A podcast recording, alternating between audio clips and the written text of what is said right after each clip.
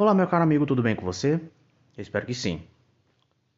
Semana passada, a gente comentou a respeito de como a nossa educação ela influenciou os modos de como nós nos percebemos em todos os aspectos, principalmente na autoestima. Vimos o quanto pais permissivos e pais autoritários podem ser prejudiciais à nossa saúde, em como também, sem querer, podemos retransmitir esse padrão de punição, esse padrão de um, divisão de mundo também. Essa semana eu, nós vamos discutir a respeito de mensagens que infelizmente nós não conseguimos escapar de uma forma tão fácil por estarmos duramente inseridos nelas. A política, a cultura e da mídia. Se você não me conhece, eu me chamo Isaac Bruno de Mello e seja bem-vindo a mais um episódio da nova temporada do Drops Psíquicos.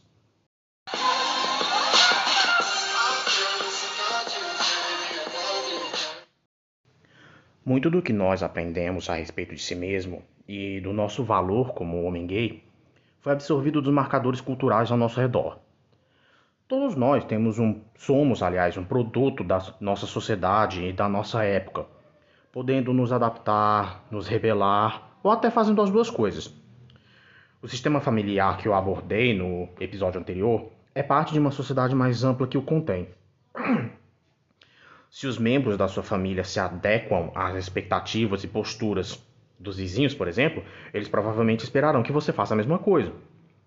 As pessoas se adequam tanto para se sentirem aceitas quanto para evitarem a dor da rejeição e do isolamento. Antes de continuar a avaliar as visões específicas que a nossa cultura tem e propaga a respeito da homossexualidade e o histórico dessas visões, eu vou discutir a maneira de as pessoas formarem as suas posturas a respeito de outros indivíduos ou grupos. Nesse episódio, meu objetivo é te ajudar a entender as origens do medo, do ódio e da discriminação que afeta todos nós. As posturas são como uma espécie de filtro que influenciam a maneira das pessoas perceberem e avaliarem as coisas, os acontecimentos e até mesmo outras pessoas. Elas possibilitam organizar e simplificar um mundo mais complexo, sabe? As pessoas aprendem posturas com a sua família, os seus companheiros, os educadores na vida da escola, na mídia que tem acesso e muitas outras fontes culturais de informação. O desejo de ser aceito leva as pessoas algumas vezes a moldar as suas atitudes e até mesmo as suas crenças do, ao encontro das da maioria. Existem vários fatores envolvidos na maneira de assumir determinadas posturas, entre elas a influência social, que é a postura das outras pessoas para com você, e a influência cognitiva, que é o estilo próprio de raciocinar e de pensamento de uma pessoa e as mensagens que ela aprendeu quando criança em relação ao seu comportamento.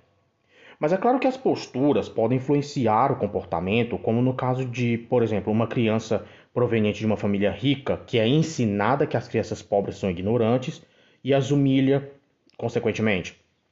O oposto, porém, também é verdadeiro, uma vez que as pessoas podem assumir posturas para justificar os seus comportamentos. Quando não tem uma justificativa óbvia para os comportamentos que exibem, as pessoas tendem a adotar uma postura coerente com as suas ações.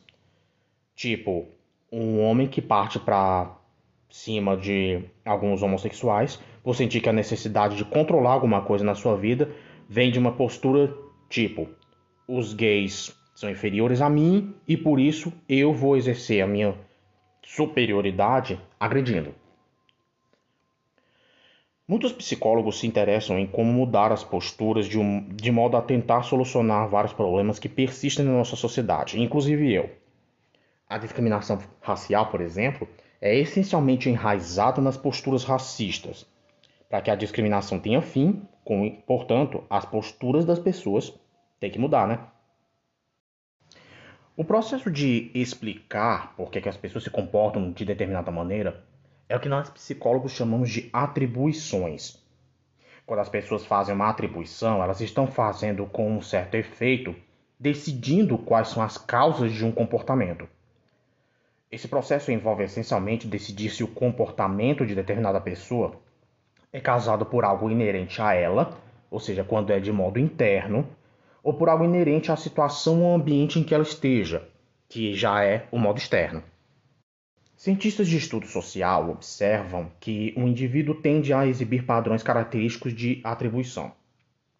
Um conceito bastante conhecido na psicologia social, chamado de erro fundamental de atribuição, declara que as pessoas tendem a subestimar o papel das causas do comportamento externo ao indivíduo e superestimam o interno. Por exemplo, você que ia mal na escola provavelmente deve ter pensado que ia mal porque era sempre burro, não aprendia nada, seus pais lhe diziam que você não valia nada, quando na verdade você podia estar passando por um problema em casa, brigas dos seus pais, ou se você tiver falado alguma coisa a respeito deles quando você era mais jovem, a respeito deles não, a respeito de você, eles não te aceitavam, eles te tratavam com certa hostilidade ou desprezo, enfim, esse tipo de é, conceito, né, que é o erro fundamental de atribuição, faz com que a gente pense mais em causas internas do que nas causas externas. Tendemos a atribuir um determinado comportamento é, que não, não faz parte da gente ou ao de outra pessoa, ao invés de olhar as tendências externas. Muitas mensagens culturais são expressas de modo a culpabilizar os indivíduos ou o grupo é, identificável de pessoas. Deixa eu tomar um exemplo para ser ainda mais específico um presidente da República. Eu não estou falando do presidente da República, eu falo um presidente da República. Todos nós sabemos que quando um aspecto de, das políticas públicas acaba indo mal, a, tendemos a culpabilizar o presidente por ele estar à frente do governo, óbvio. Mas a gente não para para pensar também que existem algumas causas além do alcance dele que podem influenciar. Um exemplo disso que a gente pode tirar é a situação econômica mundial atualmente, né? A guerra na Ucrânia, desastres ambientais e muitos outros fatores que estão além daqui do Brasil fazem com que interfiram aqui a política econômica aqui no, no nosso país também. E esse tipo de aspecto acaba sempre caindo em cima do presidente. Ok que ele também fez a sua parte, mas eu não vou enfocar nesse aspecto. Se o presidente fosse um grande interiorizador de condições e aceitasse, portanto, que toda a culpa pelas falhas da economia, ele provavelmente ficaria tão atormentado que acabaria se desviando de outros aspectos do seu trabalho. Nós gays frequentemente somos culpados ou usados como bode expiatório de determinado problema social. Os grupos religiosos, por exemplo, sugerem que os gays são os responsáveis pelo colapso de valores familiares tradicionais. E se você tem a tendência de se sentir culpado ou envergonhado quando ouve mensagens desse tipo, é possível que você seja um interiorizador. Pessoas com autoestima bem baixa tendem a internalizar a responsabilidade com maior frequência do que externalizá-las. E se isso acontece com você, pelo exemplo que eu dei agora há pouco, parte da estratégia para elevar a sua autoestima vai ser começar a avaliar as razões externas para um comportamento problemático em vez de sempre aceitar a responsabilidade total e culpar a si mesmo. Tipo, hum, o colapso familiar pode vir de desemprego ou de uma relação que já começou ruim, enfim, vários outros aspectos. As posturas das pessoas e as suas atribuições afetam o modo de avaliar e de tratar os outros. Posturas e atribuições positivas, perdão, levam a tratamentos favoráveis. Já as negativas como reação, produzem um comportamento preconceituoso, uma estereotipização da pessoa ou do povo a respeito do qual se detém crenças negativas.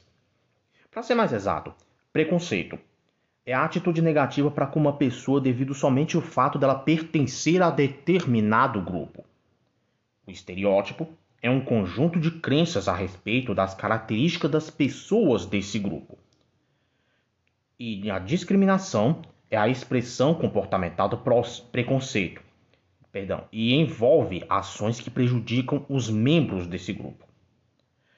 Embora quase certamente a maioria dos gays possa enumerar rapidamente exemplos de discriminação por eles enfrentados, tanto de forma direta como indireta, é, muitos não reconhecem por meio dos quais eles podem montar estereótipos internos e manter atitudes preconceituosas para consigo mesmo ou até se autodiscriminar. As posturas negativas adotadas pela sua família, pelos seus amigos ou até pela cultura mais ampla são produtos de uma cultura de um modo geral mais intolerante para com os homossexuais, portanto impossível de não se interiorizar. Isso pode criar uma batalha interna futura entre os seus desejos e o comportamento. E eu sei bem o que é isso. Essa tensão, às vezes chamada de homofobia interiorizada, pode resultar em comportamentos de autopunição, de pensamentos negativos, autocensura, otimismo decrescente e predições concretizadas pela própria pessoa. Embora as regras sociais de adaptação sejam frequentemente explicitadas por intermédio de leis e códigos, muitas dessas regras da sociedade são comunicadas de uma forma mais sutil e bem mais informal. Lembra dos exemplos de uh, punições que os nossos pais nos davam? De maneira mais aberta, ou era gritando, ou era xingando, até batendo. E de forma mais sutil, eram por expressões faciais de desprezo, por silêncio e outras formas de rejeição. As mensagens sociais a respeito da homossexualidade também pode ser tanto explícita como mais encoberta. A homofobia social explícita pode ser encontrada nas políticas de emprego de discriminação aos gays, nas leis de respeito de sodomia e nos crimes movidos de ódio. Já a negatividade indireta para com os homossexuais, apesar de ser mais difícil de ser detectada, ela ainda está lá. Um, alguns exemplos estão os comportamentos sociais, como a estereotipização dos homossexuais na mídia e nas conversas públicas, votos contrários a questões pró-gays uh, e a iniciativa de levantar fundos para vítimas de homofobia, enfim. Alguns segmentos da sociedade têm uma necessidade frequente de ficar estereotipando grupos de pessoas para exercer uma forma de controle sobre elas. A estereotipização possibilita a marginalização das minorias ou de subgrupos, permitindo que a maioria dissemine informações incorretas a respeito deles, o que garante a manutenção das posturas e atitudes opressivas. Representar um personagem gay num programa de TV ou filme como ou um assassino como um louco, ignorar ou não por se opor a piadas preconceituosas contadas pelos heterossexuais ou fazer suposições a respeito de amigos ou familiares gays baseados em expectativas genéricas a respeito daquelas pessoas são formas de homofobia encoberta. Não existe nenhuma intenção óbvia de causar um prejuízo direto nesses exemplos, mas é a homofobia encoberta. Para avaliar as mensagens negativas que você recebe do mundo atual, é preciso que você entenda a possível procedência dessas mensagens a partir dos livros de história, fica mais claro que as várias culturas do mundo tiveram diferentes posturas no que se diz respeito a relações sexuais entre pessoas do mesmo sexo. Embora as culturas tenham mantido diferentes posturas, tanto variando entre positivas e negativas, a, cada uma dessas culturas pode ter mudado a sua visão a respeito desse comportamento ao longo do, dos anos. Em outras palavras, muitas das posturas da sociedade para com a atração entre pessoas do mesmo sexo são muito dinâmicas, mudam constantemente à medida que a sociedade evolui e se altera. Quer um exemplo claro disso? Acredite ou não, é a Bíblia. Isso mesmo. É claro que grande parte do valor desse livro é a documentação de posturas, leis e costumes do povo judaico-cristão há milhares de anos. A maior parte das pessoas acredita as mudanças nos costumes e nos valores ocorridos desde os escritos originais aos progressos culturais em áreas como ciência, medicina e tecnologia. Só que é também a partir desse registro que a gente fica sabendo que certos padrões de comportamento na época em que a Bíblia estava sendo escrita mudaram de tempos em tempos. Um exemplo disso é a poligamia. Era uma prática super comum no tempo de Abraão. Só que quando Paulo sugeriu que a, monogamia cristã é mais condizente com o padrão de comportamento, a poligamia acabou sendo abolida, e em alguns casos até mesmo considerado crime. Outros textos históricos religiosos de vulto, que não os escritos a partir da perspectiva judaico-cristã, incluindo as perspectivas orientais, americanas e africanas nativas, também documentam as práticas culturais mutantes ao longo de centenas de milhares de anos. Um livro escrito pelo jornalista e escritor norte-americano Neil Miller, que infelizmente não tem português, mas que eu procurei traduzir pelo menos o título, que fica mais ou menos assim: Fora do Passado, a história de gays e lésbicas desde 1869. Fica uma coisa parecida com essa, eu não sei se a tradução está muito correta.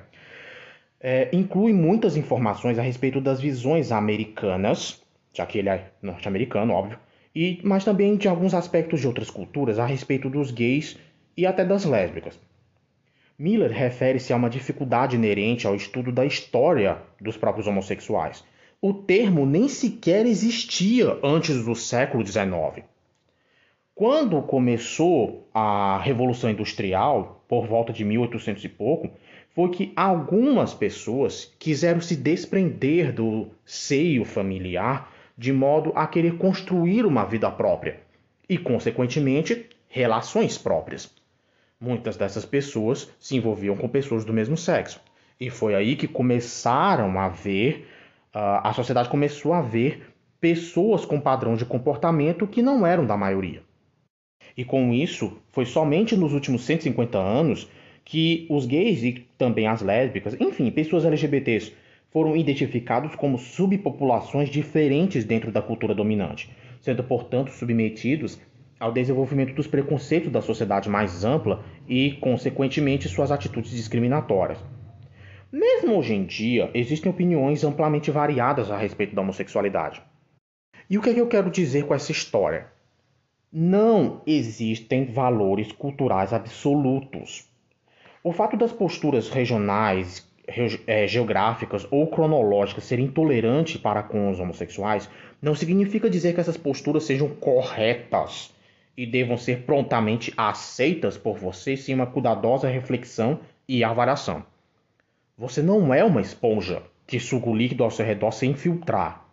Você tem a habilidade de avaliar os valores e que a cultura ao seu redor coloca como verdades absolutas e aplicar o mesmo processo de raciocínio objetivo que está começando a aprender com, com o podcast. Você pode avaliar se as proibições culturais específicas ou posturas negativas são saudáveis, úteis ou benéficas e fazer racionalmente a sua própria decisão a respeito do valor dessas colocações para você. É claro que normas sempre vão ser úteis. Existem alguns padrões de comportamento que são aceitos, já outros impossível. Ou caso é, saibamos de algum caso de assassinato, de estupro, a gente aceita de uma forma é, pacífica? Claro que não, né? No entanto, as autoridades precisam realizar um esforço mais considerável no que se refere à distorção da lógica e da história para justificar a perseguição a adultos que desejam de livre e espontânea vontade entrar numa relação afetiva mutuamente satisfatória e íntegra. Esses argumentos, que incluem frequentemente vagos avisos a respeito de, entre aspas, decadência moral, que se seguirá caso as relações homossexuais sejam aceitas e honradas, normalmente baseados no medo e na ignorância, e não em fatos. Voltando à sociedade do século XIX, é claro que ela tentou, de uma certa forma, compreender o fenômeno de duas pessoas optarem por rejeitar os seus papéis tradicionais que eram incumbidos a ela. Só que a rejeição dos papéis tradicionais para a sociedade, é claro, é, acabou criando alguns problemas. O primeiro foi que ela, a sociedade como um todo, pode ter se sentido ameaçada pelas pessoas que não se adequavam, tendo, portanto, tentado patologizar ou caracterizar esse comportamento como demoníaco. De segundo, como os gays e as lésbicas rejeitavam as normas de comportamento sem que tivessem modelos precedentes para seguir, eles próprios tinham que determinar quais eram as formas apropriadas de comportamento. As primeiras tentativas de explicar o motivo de determinadas pessoas serem homossexuais incluíram o conceito de que, como a maneira correta dos homens se relacionar sexualmente era com as mulheres e das mulheres com os homens, as pessoas que se relacionavam sexualmente com outros do mesmo sexo deveriam ser uma espécie de terceiro sexo. Você já parou para pensar por que, que a sociedade ela envia mensagens de forma indireta e indireta a respeito do seu valor como pessoa? Por causa do heterossexismo e do heterocentrismo. Apesar dos termos serem semelhantes, eles têm distinções bem sutis.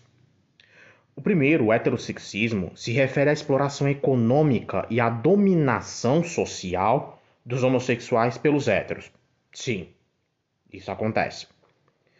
Já o heterocentrismo, ele é, se baseia no egocentrismo. Uma visão de mundo é que tudo na vida de uma pessoa deve girar ao seu redor. Então, consequentemente, o heterocentrismo é a visão que a heterossexualidade é tudo que existe. E também tem gente que acredita nisso. Apesar de, no caso dos heterocêntricos, é, poderem não ter a intenção de serem nocivos, simplesmente não enxergam além dos próprios valores e experiências. Eles podem ser tão discriminadores quanto os heterossexistas, no seu não reconhecimento das necessidades da comunidade LGBT, o que se deve provavelmente à autoabsorção e não a uma explícita necessidade de domínio. Um dos estereótipos mais comuns a respeito de gays é que eles são sempre afeminados. Eu acredito que se você, por exemplo, não tem uma postura afeminada e não se considera afeminado, tenho certeza que você já deve ter passado, caso você seja assumido, a seguinte frase: Nossa, nem parece que é gay. Tenho certeza que deve ter acontecido isso com você. Algumas teorias sugerem semelhanças no tecido, nos hormônios ou outra química cerebral entre os gays e as mulheres heterossexuais. As primeiras elaborações presumiam que os homens se sentiam atraídos por outros homens porque tinham características femininas. Já outra teoria era de que as pessoas que se sentiam atraídas pelo mesmo sexo rejeitavam a visão da sociedade mais ampla a respeito do que constitui a sexualidade normal, de modo que se sentem mais livres para rejeitar outros papéis sociais aos quais não se adequam. Isso é, de, as deixa mais livres para expressar as características que não se encaixam dentro das normas que são ditas como aceitáveis. Aí você deve estar, tá dizendo, deve estar tá dizendo assim, mas Isaac, nem todas as pessoas pensam assim, que os gays são, são diretamente afeminados. Não, mas nós sabemos que esse pensamento ainda existe. A prova disso é que esse tipo de pensamento é a primeira informação que as crianças recebem a respeito de pessoas que se sentem atração pelo mesmo sexo. Quer os seus pais tenham ou não tido essa visão, muitos gays adultos foram expostos a essa ideia durante seu crescimento, seja por meio do dentro da família, como por uma cultura mais ampla, o cinema, a TV, os livros e assim por diante. A modificação desse estereótipo está sendo feita agora, mas lá pelos anos 90 ao início dos anos 2000, até pegando assim mais ou menos 2010, ainda era estereótipo a ser quebrado. Tem sido quebrado do, de 2000 e acho, acredito que de 2014 para cá, se tivesse sido ainda mais recente. Frequentemente, a primeira informação que as crianças recebem a respeito de pessoas que sentem atração pelo mesmo sexo. Que os seus pais tenham ou não tido essa visão, muitos gays foram expostos a essa ideia durante o seu crescimento, por meio de uma cultura ainda mais ampla, como é o caso do cinema, da TV, dos livros e assim por diante. Mas, mas sabemos muito bem que existem gays que manifestam a mesma extensão de características masculinas que os héteros. Na verdade, todos os grupos minoritários desafiam um estereótipo genérico associados a eles. Embora tenham mesmo alguns membros do grupo que possam realmente se parecer com a imagem que a cultura mais ampla tem deles, é muito provável que haja sempre aqueles que pertencem ao grupo e não se adequam ao estereótipo e a comunidade dos homossexuais masculinos é uma delas. Existem realmente gays afeminados, mas tem, existem também os gays que não se adequam a essa descrição. Outro estereótipo predominante a respeito do, dos gays inclui não ser atlético, ser mais fraco do que os héteros, ser passivo, ser dependente, ser sensível, enfim. Existem muitos outros estereótipos, tanto fora como dentro da comunidade gay, né? Se você, meu amigo, que estiver me ouvindo, já tiver sido vítima de um desse tipo de estereótipo, sabe bem do que é que eu estou falando. Uh, muitos comediantes E uma coisa interessante, muitos comediantes usam os estereótipos da comunidade como base para o seu humor. É claro que até o humor pode ser nocivo quando perpetua posturas que podem gerar um comportamento nocivo. Só que existem alguns comediantes que conseguem escapar desse tipo de humor, porque em última análise eles fazem humor do estereótipo, não para rir dos indivíduos. Pode até não acreditar, mas até mesmo seu status socioeconômico durante a infância e como adulto tem um peso significativo na sua autoestima. Embora esteja além do alcance de discutir a respeito disso nesse podcast, vale ressaltar que o, é, essa é uma influência muito poderosa no crescimento físico, emocional e cognitivo de uma pessoa. A nossa cultura ainda mantém traços de vários estereótipos com relação à população mais pobre. Eles são é, usados com muita frequência de como uma espécie de joguete nas mãos de políticos, infelizmente, mas é a realidade.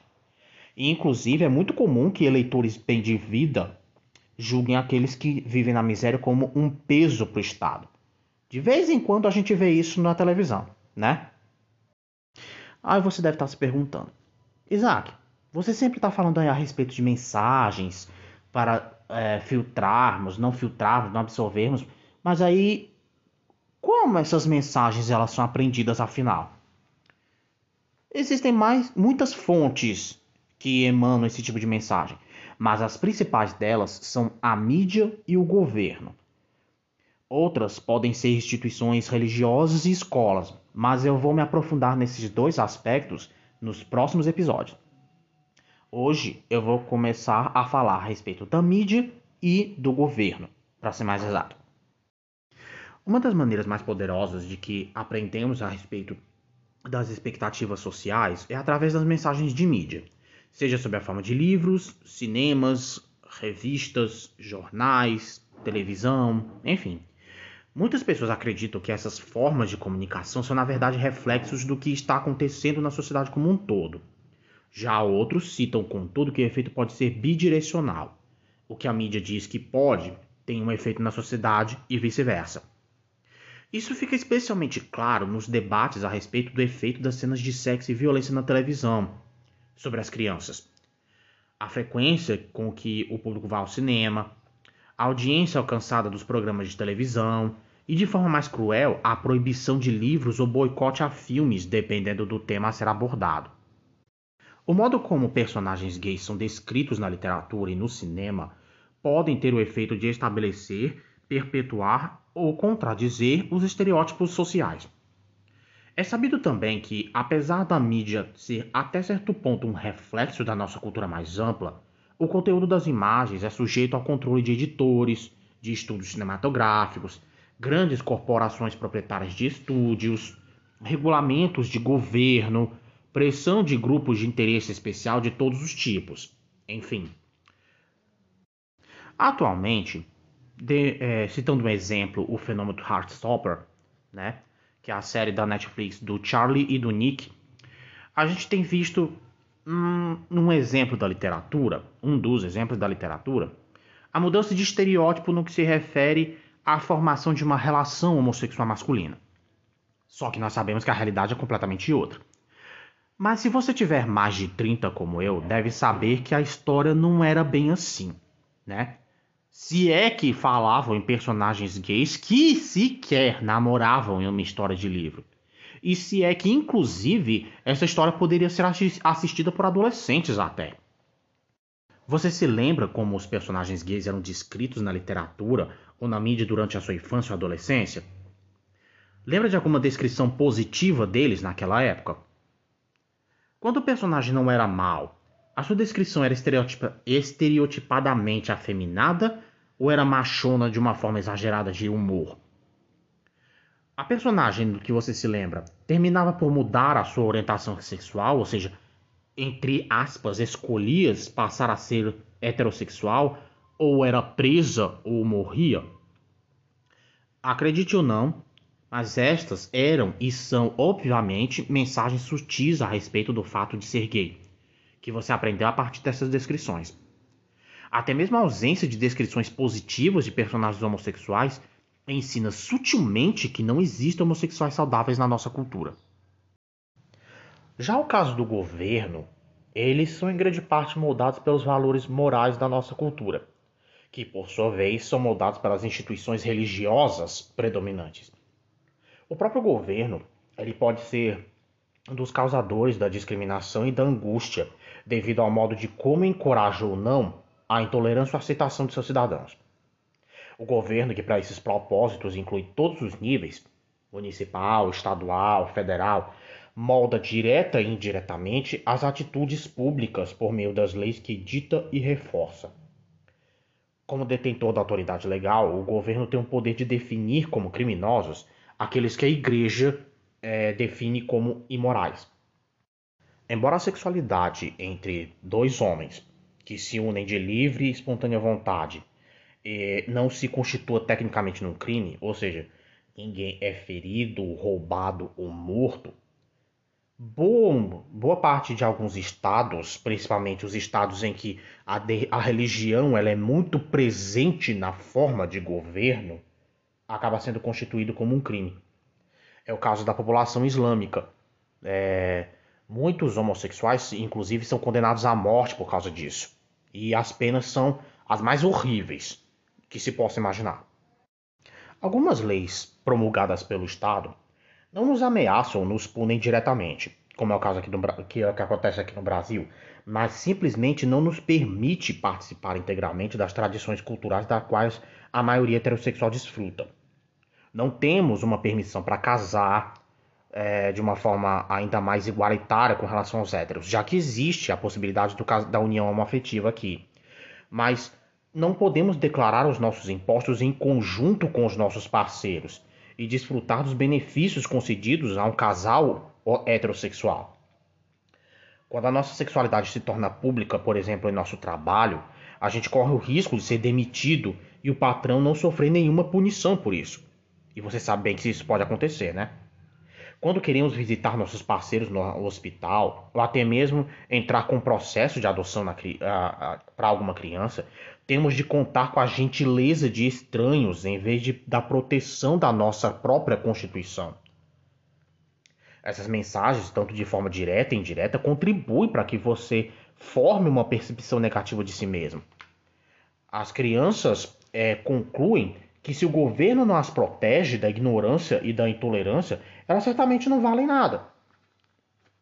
Como um adulto que é, é continuamente bombardeado por essas mensagens na sua própria vida durante o noticiário, você pode achar difícil manter o sentimento é, de bem-estar ao qual você tem direito e a motivação para continuar lutando por mudanças.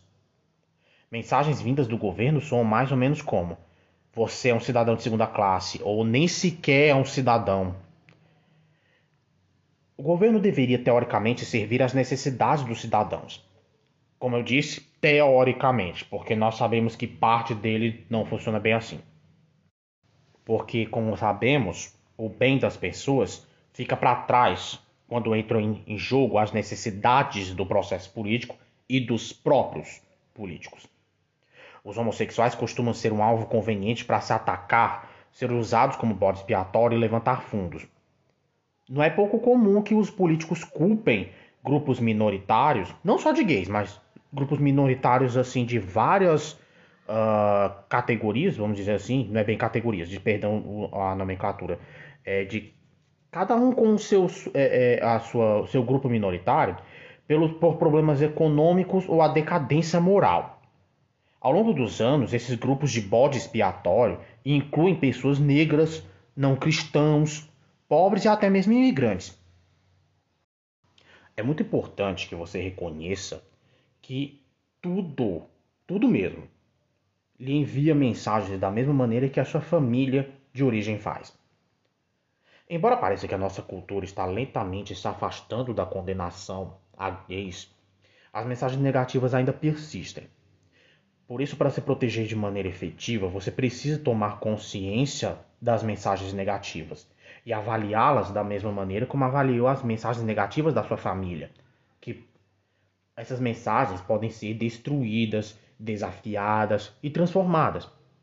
Por isso, mantenha em mente que as visões da sociedade não são absolutas, elas mudam com o tempo. Quando a grande cultura parece rejeitá-lo ou condená-lo, lembre-se de que os problemas são seus valores e crenças, não você. Para encerrar o nosso episódio, bora pensar um pouco? Primeiro, quais eram os valores sociais no tocante à homossexualidade no ambiente que você foi criado? Tipo, os gays eram ridicularizados, repudiados, condenados, como era? Qual foi o primeiro livro, programa de TV ou filme de que você se lembra ter mencionado gays? O tom do livro, no caso, é o programa ou de filme, como era? O personagem gay, no caso, era descrito como uma figura ou modelo positiva ou não? As personagens eram estereotipadas? E qual era o tipo de estereótipo? Quais foram as experiências pessoais com discriminação, molestamento que você vivenciou é, por ser gay? Ou até mesmo negro? Você conhece pessoalmente alguém que tenha sido vítima de discriminação, heterocentrismo ou heterossexismo? E como essas experiências afetaram o seu conceito de si mesmo e o seu comportamento? De que modo você interiorizou a homofobia da cultura em que você vive? como você perpetua os estereótipos negativos dentro de si mesmo e com relação aos outros.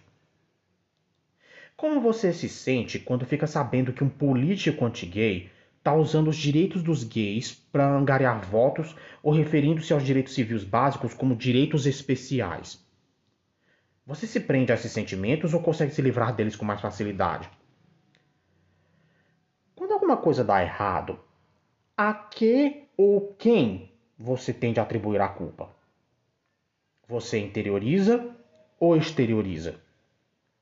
E como esse processo afeta a sua autoestima? Espero que você tenha gostado do episódio de hoje. Eu sei, ele foi um pouco longo, tentei resumir o máximo, mas tinha muito detalhe que eu precisava falar aqui, porque realmente a gente precisava parar para pensar como a nossa autoestima ela é mais afetada do que nós pensávamos. Por isso que não é apenas a questão de você se ver bem no espelho. É muito mais do que isso. Se você estiver curtindo o meu trabalho, não se esquece de me seguir nas redes sociais e entrar em contato comigo se você desejar conversar mais a respeito e também saber um pouco melhor do meu trabalho. Vejo você no próximo episódio, na qual eu vou falar de um aspecto bem polêmico: nossa religião. Eu vejo você na semana que vem.